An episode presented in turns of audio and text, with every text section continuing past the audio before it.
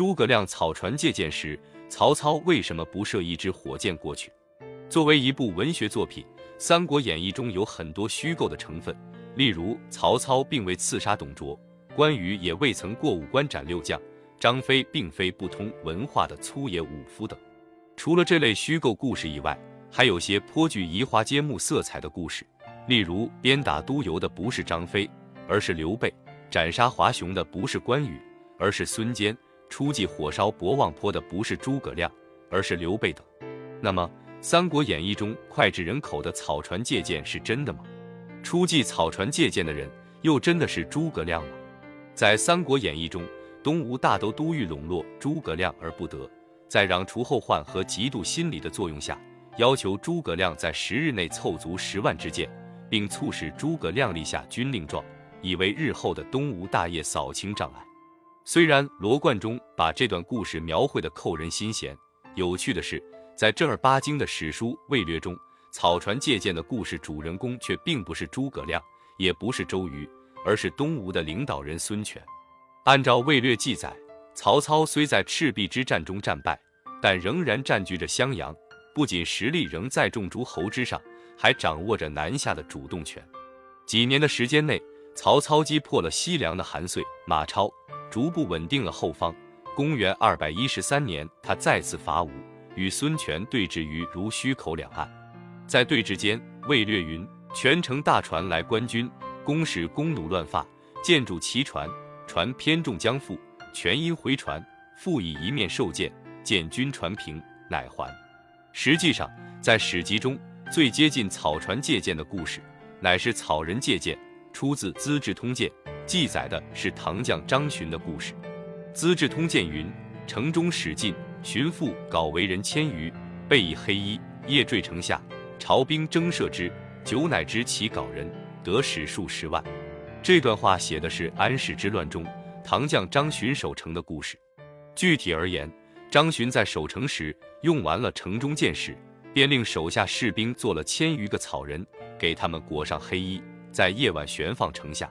看到这一场景，敌方将领令狐潮不敢轻举妄动，手下的兵士争先恐后以弓箭射之，射了很久才知道放下来的是草人，但后悔为时已晚，因为张巡的军士已经草人借箭了数十万。从以上的故事中，我们得知。所谓的草船借箭，并非孙权有意为之，而是为避免自己的船只倾覆，不得已的做法。实际上，历史中真正的草人借箭桥段要到唐代才有，《三国演义》巧妙地将孙权之事与张巡之事结合，并把故事的主人公换成了诸葛亮，为《三国演义》增添了不少戏剧性和趣味性，也不失为一例成功的改编。不过，草船借箭的人虽然不是诸葛亮。我们的问题似乎还可以成立：为什么在孙权乘大船观看魏军水阵时，曹操不令魏军放火使呢？史籍中最早可见有关火使的记载，在《墨子备城门》中云：“城上为攒火，使常以城高下为度，置火其末。”这段记载同时提到了“火使”二字，我们却不知攒火为何物。特别是所谓“使常以城高下为度”，如果把“使”解释为箭矢。则使长以城高下维度就显得十分不合逻辑，因为城墙的高度显然要大于箭矢的长度。在一些史家看来，这里的矢长可能是夫长，这样一来，火矢变成了火干，与箭矢没有什么关系了。除了墨子背城门，在周礼下官司公史中，则可见有关火矢的确切记载。凡矢、王矢挟矢立火射，用诸守城、车站。由于周礼成书至迟在汉代，说明至少在西汉时已经有用火射的弓箭王矢，因此，既然火矢已经存在，在孙权乘坐大船去刺探曹军水军军情时，曹操完全可以射出火矢。然而，曹操为什么没有这么做呢？首先，虽然历史上有关火矢的记载最早可追溯至周礼，但火矢在实战之中的正式运用要晚到宋代之后，例如。在《宋史》中便有记载：宋太祖开宝三年五月，兵部令史冯继生等进火箭法，命试验，且赐衣物数帛。到了宋真宗咸平三年八月，神卫水军队长唐福宪亲制火箭、火球、火棘藜。真宗年间，可以制造火矢的不止神卫水军一家。根据《续资治通鉴长编》，还有冀州团练使食谱记载中可见，火矢在宋代时已经成为弓箭作战的常规武器。对冯继生、唐福宪和石谱所制造的这类火矢，在《五经总要》中明确记载其形制。根据《五经总要》的论述，宋代的火矢主要有两种形制：一是在箭首放置火药，二是在足后放置火药、火箭。施火药于箭首，弓弩通用之。其副要轻重以功力为准。火药箭则如画皮羽，以火药五两灌足后，凡而发之。总而言之。凡凡积聚应可繁之物，并用火箭射之，或弓或弩或床子弩，夺远近放之。宋代时不仅出现了大量有关火矢的记载，还详细描述了火矢参与实战的情况。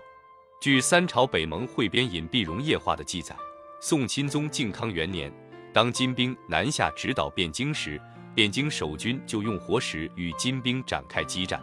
在这场保卫战中，宋军统治姚仲友建议在汴京的城东壁布防五百人，每人发火矢二十支，干矢五十支，并在城墙上布置火盆，每个火盆内烧铁锥十个，以供二十名火箭手发射火矢。